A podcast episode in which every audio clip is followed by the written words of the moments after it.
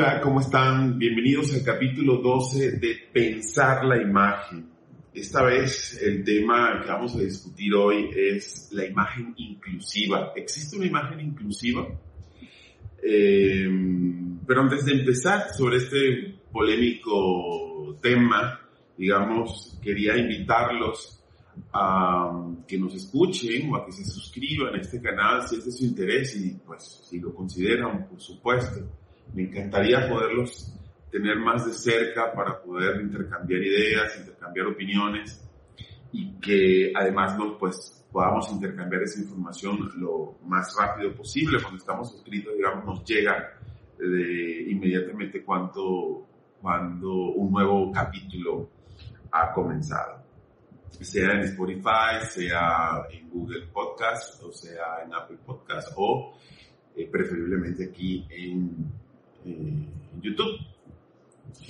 Bueno, eh, mi nombre es Marcel del Castillo, los invito también a seguirnos por las redes, Instagram Marcel del Castillo y en Twitter Mar del Castillo y en TikTok también ahora, donde estaremos compartiendo ideas cortitas este, sobre el tema de pensar la imagen. Pues bueno, vamos, comenzando de una vez sobre la idea de lo inclusivo, todo este tema que ha estado dando vueltas estas últimas semanas, bueno, muchísimo tiempo, pero especialmente estas últimas semanas, sobre todo referente al lenguaje, el lenguaje inclusivo, este, y un, lenguaje que nos remite, o esta idea de lo inclusivo que nos remite específicamente a los géneros, ¿no?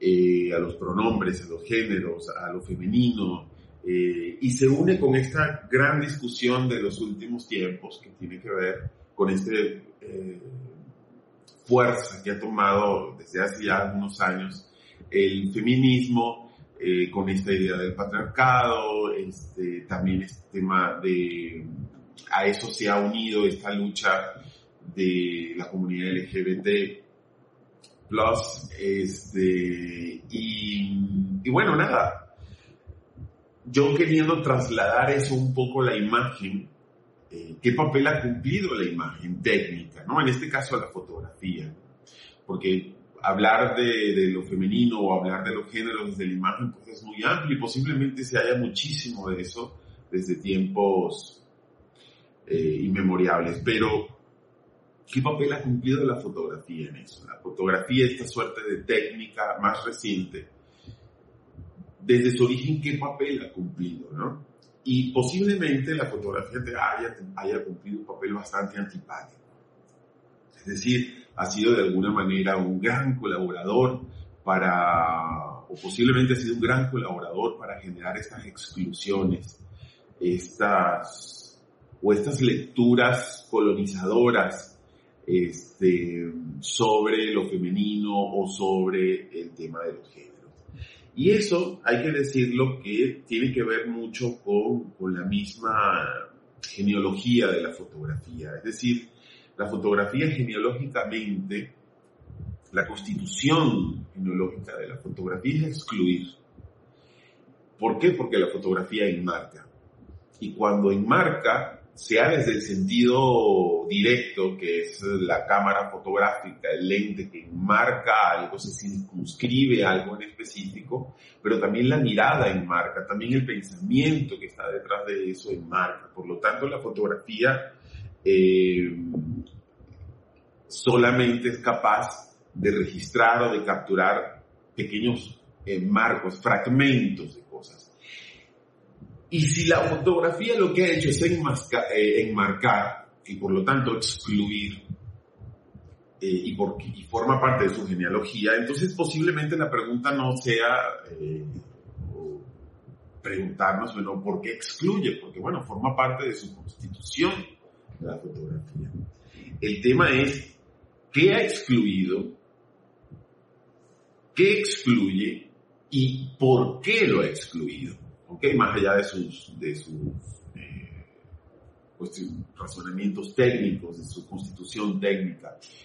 ¿Por qué en términos de mirada, por qué en términos de pensamiento la fotografía ha excluido? ¿Y por qué podemos nosotros decir esto? Porque eh, pudiéramos hablar, pues la fotografía, conocemos el mundo gracias a la fotografía, conocemos a nuestros antepasados desde el siglo XIX hasta acá gracias a la fotografía, conocemos hechos a partir de la fotografía, guerras, sublevaciones, revoluciones, eh, eventos culturales, arquitectónicos, sociales, manifestaciones de la naturaleza, todo lo conocemos a partir de la fotografía. Pero justamente por eso está la mirada crítica. Todo eso que conocemos de la fotografía o que conocemos a partir de lo fotográfico, el primer cuestionamiento es entender que eso ha sido tan solo una parte, es decir, que por fuera de la fotografía nos ha quedado todo un mundo, toda una vida por conocer. Algo ha quedado completamente fuera. Entonces, cuando nosotros vemos una fotografía hoy día, sea de archivo, sea una presente, no solamente debemos eh, leer lo que está dentro de esa fotografía, lo que acontece, que es lo importante, digamos, porque lo que acontece dentro de la fotografía, pues es la intención de un autor que nos está diciendo algo. Y también nosotros estamos haciendo una lectura con el background que tenemos. Pero también debemos pensar qué ha excluido esa imagen, qué ha quedado por fuera de esa imagen. Y muchas veces la fotografía habla también de lo que ha dejado por fuera, de lo que no aparece en la imagen, de lo que queda al margen. Eh, si hacemos una revisión, digamos, de cuál ha sido eh, la estrategia de exclusión de la fotografía desde sus comienzos, podemos decir que, que la primera gran exclusión de la fotografía es su historia misma. Es decir, eh, la fotografía, el acontecimiento, el invento de la fotografía pasa por la exclusión. Es decir, se asume históricamente el, invento de la fotografía, el daguerrotipo, etcétera, pues porque sucede en Francia, porque eh, sucede, digamos, a pocas cuadras de, las academias, en un momento en que eh, las academias y en Francia pues era el centro del conocimiento occidental, o donde se generaban todos estos temas eh, que hoy día pues permean en toda nuestra cultura y en todo nuestro actual.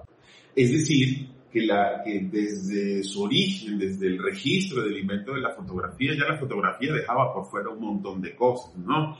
En, el registro de la historia tenemos, aunque ya en los últimos años ya se ha hablado muchísimo de, de Hércules Florence, quien, aunque también era francés, se ubicaba en Brasil y también había conseguido fijar una imagen, eh, pero queda por fuera de la historia. Es decir, la fotografía al igual que la historia, habría que decirlo, enmarca, ¿no? Y deja por fuera muchísimas cosas.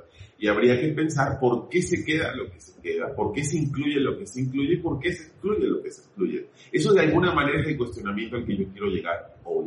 Es decir, que la imagen no tiene la posibilidad de incluir, de ser inclusiva, no la tiene, porque eso es otro imposible de la fotografía. Porque su genealogía es enmarcar, su genealogía es excluir.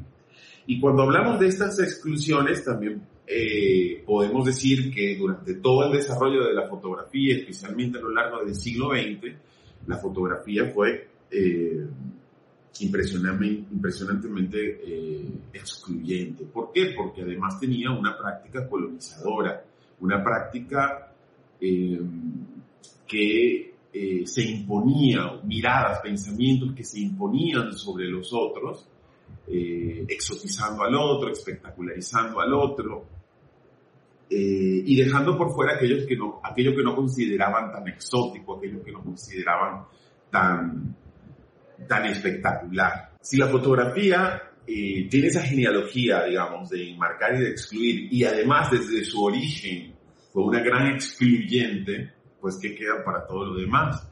Pudiéramos hacer un breve recuento de cómo la fotografía ha jugado un papel importante en la exclusión clasista, en la exclusión racista también. Hace eh, Susan Sontag en su libro sobre la fotografía menciona, menciona de manera clara cómo eh, estos fotógrafos que se autodenominaban documentalistas en el siglo XX, eh, a los que pues identificaba como burgueses, a los que solo les interesaba las grandes miserias del mundo, y las grandes riquezas del mundo, es decir, todo aquello que eh, pudiera ser exótico, todo aquello que pudiera ser espectacular. Eh, el mismo Walter Benjamin decía en algún momento que la fotografía tenía esa triste cualidad de convertir eh, la pobreza más abyecta en belleza. Y eso, digamos, eh, lo que nos permite ver es que toda la fotografía del siglo XX, o casi toda la fotografía del XX, o casi toda la fotografía del siglo XX que ha sido coleccionada, almacenada y archivada, es decir, entendiendo que por fuera ha quedado un montón de imágenes que no conocemos y que posiblemente ya no conozcamos, eh, que la mirada de la fotografía es clasista. Por lo menos la, mirada del, del, siglo XX es una mirada eh, muy clasista y también racista. Eh, Idurre Alonso, curadora de fotografía, de, una de las curadoras de fotografía del Museo Getty de Los Ángeles, en una conferencia aquí en la ciudad de Monterrey, mostraba cómo el museo, que tiene una de las colecciones más importantes de la fotografía del siglo XIX y XX de la Argentina, eh, cómo durante eh, décadas esos archivos solo registran personas de, de, de tez blanca en la piel. Es decir, que si se reconstruye la historia de la Argentina a partir de las imágenes, a partir de su, archivo fotográfico, pues en la Argentina no existían ni personas de los pueblos originarios, eh, ni personas de, de, otra tez, otro color de piel, eh, todos estos esclavos que vinieron de África y que se mezclaron pareciera que no hubieran existido nunca si, si estuviéramos reconstruyendo la historia solamente a partir de la fotografía. Pero la fotografía también ha cumplido un papel de exclusividad o de exclusión frente al patriarcado, ¿no? Ha sido patriarcal la fotografía. Cuando nosotros vemos la revisión histórica, siempre la vemos a partir de los ojos del hombre y siempre vemos eh, que los grandes íconos maestros de la fotografía pues son hombres y se ha dejado por fuera o ha costado muchísimo más acercarse a la mujer, acercarse a la producción de la mujer. Incluso es bien interesante el caso de Vivian Mayer porque este, pareciera su propia invisibilidad, digamos como autora, porque no tenía esas intenciones, pareciera que revela justamente esa invisibilidad por la que atravesaba la producción fotográfica de la mujer, ¿no? Y ni hablar de otros este, eh, autores, ¿no? Hay un, hay un autor este, de, en Estados Unidos, Belloc, que él fotografiaba, un autor que prácticamente quedó por fuera de la historia de la fotografía, rescatado muchísimos años después eh, por, por, otro fotógrafo, por Freelander. Belloc eh, era una persona que vivía, eh, digamos, en los suburbios pobres y sórdidos este, en Estados Unidos, de las ciudades en Estados Unidos. y pues lo que hacía era retratar, vivía, convivía con prostitutas, con, este, con, digamos, con toda esa miseria humana que acontecía en Estados Unidos producto de la Gran Depresión económica. Y su fotografía, pues no, había quedado totalmente excluida. Él de alguna manera rescataba a esos excluidos, aunque irónicamente después él mismo intervenía en las fotografías y las tachaba todas, como para que no fueran identificados los personajes en un gesto, en una función violenta que para mí revelaba justamente o, la lectura a la que le doy era una manifestación de lo extraño, ¿no? Y cómo lo extraño era excluido. Luego tenemos, por supuesto, la exclusión eh, política, ¿no? De cómo una vez la fotografía es tomada por el poder político, ya desde eh, los años 20, 30, eh, pues la fotografía comienza, funciona como propaganda, ¿no? Y de hecho vemos muchos trabajos del, siglo XX que, han sido, fueron encargados por gobiernos, tanto el de Estados Unidos como el de Alemania en algún momento, simplemente para crear una realidad, una realidad construida, ¿no? que terminaba funcionando como propaganda y que esa realidad terminaba excluyendo eh, muchísimo.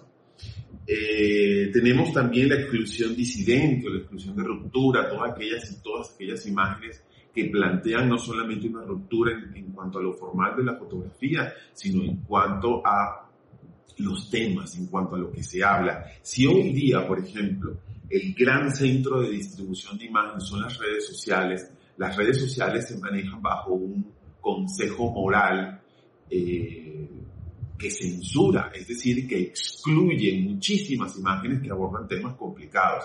El tema del pezón en la fotografía, por ejemplo, es, digamos, como, es como el icono de cómo eh, el gran, la gran maquinaria de distribución de imágenes, de fotografías hoy día, que son las redes sociales, también funcionan como una gran máquina de censura, como una gran máquina de exclusión.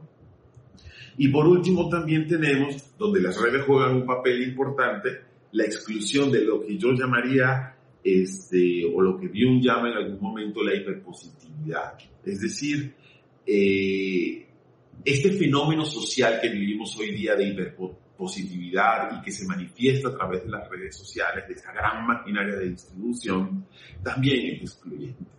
Porque son, este, es un fenómeno psíquico-tecnológico o psicotecnológico, por decirlo de alguna manera, que excluye todo aquello que no apunte a esa hiperpositividad. Es decir, todo lo crítico, todo lo, toda esa negatividad tan necesaria para confrontar nuestras ideas queda excluida o queda relegada a lo mínimo, es censurada también.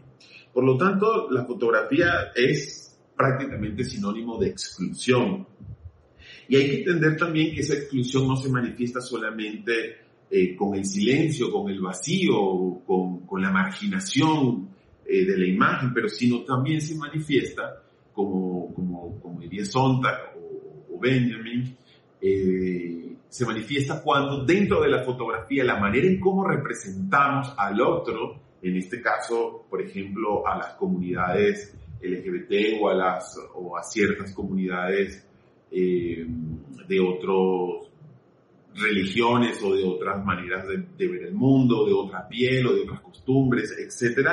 Eh, esa manera de representarla exótica, de representarlo como freak, como locos, como algo este, apartado del mundo normal y real, entre comillas, también es una forma de exclusión, ¿no? Eh, en este punto también hay que decir que ¿Qué significa esa exclusión? ¿Hacia dónde nos lleva la exclusión en la fotografía? ¿Hacia dónde nos lleva la exclusión en la imagen? Y tendríamos que decir entonces que la imagen hoy día, a partir de esa gran maquinaria de distribución que tiene, pareciera que lo único que busca es complacer. La imagen ser complaciente. Y no solamente desde la producción, sino desde la lectura. Pareciera que lo único que queremos ver es la imagen que complace nuestras ideas es la imagen que se acomoda solamente a nuestra manera de ver el mundo y de leer el mundo. Es decir, buscamos esa imagen de lectura fácil, esa imagen promotora de likes, eh, que nos llevan eh, a esto que planteaba Byung-Chul Han eh, del desierto del igual, ¿no? Ese, ese, ese, gran desierto del igual que, donde, o mejor dicho, conseguimos al otro o a esas otras maneras de ver al mundo eh, de una manera seca, árida, eh, a la cual no nos queremos acercar. Es decir, ese desierto termina eh, anulando cualquier germinación de lo distinto, cualquier germinación de la diversidad, la anula ese desierto del igual en el que estamos hoy día y que la fotografía es un gran promotor y lo podemos ver claramente. Siempre digo, y a lo mejor lo voy a repetir en muchos podcasts, cómo la fotografía termina siendo hoy día una gran homogenización. Es decir, si vamos a representar al otro en una comunidad apartada en China o vamos a representar al otro en una comunidad apartada en México, termina siendo la representación igual. Y, y no entendemos que esa representación se manifiesta igual porque hay estamos en ese desierto del igual. Hay una línea conectora formal técnica, pero también de pensamiento, también de mirada, que estandariza el pensamiento y estandariza la mirada. Y por supuesto, por consecuencia, estandariza la manera de ver al otro. Byung-Chul Han, en su libro La expulsión de lo distinto, dice, la proliferación del igual es lo que constituye las alteraciones patológicas de lo que está eh, en el cuerpo social actualmente. Es decir, él habla como este eh, desierto del igual, como esta proliferación del igual que se manifiesta en las imágenes, nos lleva a estas patologías que hoy día tenemos de atención, de depresión, eh, de ansiedad y que de alguna manera, eh, para decirlo en palabras de Bion o, mi lectura sobre las palabras de Bion, es la pandemia de nuestro tiempo. Es decir, no es el COVID la pandemia de nuestro tiempo.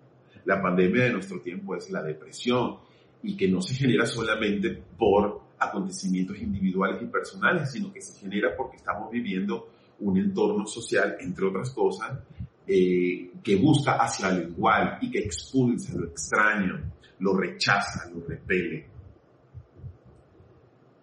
Las imágenes nos funcionan en las redes sociales para, eh, acumular amigos, likes y seguidores que piensan igual. Es decir, esta maquinaria de distribución lo que hace es juntarnos con lo mismo, juntarnos con lo igual. Entonces, cuando nosotros entramos a las redes, eh, lo que estamos entrando es una burbuja. Lo que estamos entrando es a una isla social, una logia, un gueto, a un club de, de, de, cómo se mira, cómo se piensa el mundo, pero desde la imagen también de cómo se ve y cómo se representa ese mundo. Estas mismas imágenes que nos ayudan a marcar eh, un cortafuego con lo distinto, con lo que se nos opone. Es decir, esas imágenes que vemos con las que nos sentimos cómodas, aquellas a las que les damos like, de alguna manera terminan conformando un cortafuego eh, que nos protege, por supuesto entrecomillado, este, nos protege de lo diferente, de lo distinto, de lo diverso, nos aleja, nos separa y las posibles consecuencias de eso, creando una suerte, como diría bien también, de bucle del yo. Entonces, realmente nos sentimos cómodos con aquellas imágenes que se conectan con nuestra manera de ver el mundo, con, nuestra manera de pensar, con la que nos sentimos cómodos. Y esa comodidad, esa genera o recompensa la gran producción de imágenes comodificadas, tecnificadas, este, estandarizadas que hoy día vemos a través eh, de cualquiera de los medios. Eh, Adorno, un poco ya para terminar esta idea de hacia dónde nos lleva, nos lleva este, lo excluyente de la imagen técnica, Adorno dice, citado por Bion también, dice, quien percibe al mundo de otro modo que no sea como algo extraño, no lo percibe en absoluto. Es decir, la imagen técnica hoy día desde siempre, lo estamos hablando como a través del siglo XX, la del siglo XX, nos apartó en términos de clase, en términos de raza, en términos de ideologías políticas, en términos de estados de ánimo, etc. Eh, eso nos aleja de lo extraño. Y lo extraño tiene un papel fundamental en nuestra sociabilidad como cuerpo social, en cómo nos relacionamos con los otros, con el vecino, con el, del otro, con el migrante del otro país, este, con, con otras culturas, con otras religiones, cómo generar lazos humanos entre ellos. Lo extraño nos ayuda a construir lazos, nos ayuda a amplificar, a expandir nuestro conocimiento. Pero en el campo del arte, lo extraño es el ingrediente principal. Sin lo extraño pareciera que el arte no existiera. Sin lo extraño eh, no tenemos a qué confrontarnos, no tenemos que, presentar, no tenemos que, sobre qué sensibilizar. Y en, este, y en ese punto es donde el arte, me parece, y la fotografía juega un papel fundamental, o podría jugar un papel fundamental, que es, eh, que es esa suerte de soldadura de estaño que tienen las, las tarjetas electrónicas, que unen los circuitos, que unen los cables, extraños entre sí porque tienen funciones diferentes. Entonces, ese estaño que une eso, ese pudiera ser el papel, ha sido el papel del arte, pero pareciera que ese papel se va perdiendo, se va perdiendo en función de lo igual, en función de lo cómodo, en función de la estandarización, en función de la hiperpositividad, en función de irnos cercando cada vez más en las burbujas sociales en las que habitamos y de las cuales no queremos salir. Bueno, hasta aquí llega el capítulo 12 de Pensar la imagen, la imagen inclusiva. Los invito nuevamente a suscribirse al canal. Gracias por la atención, gracias por sus comentarios. Aquí seguiremos generando contenido, este, porque pensar la imagen me parece que es algo inagotable.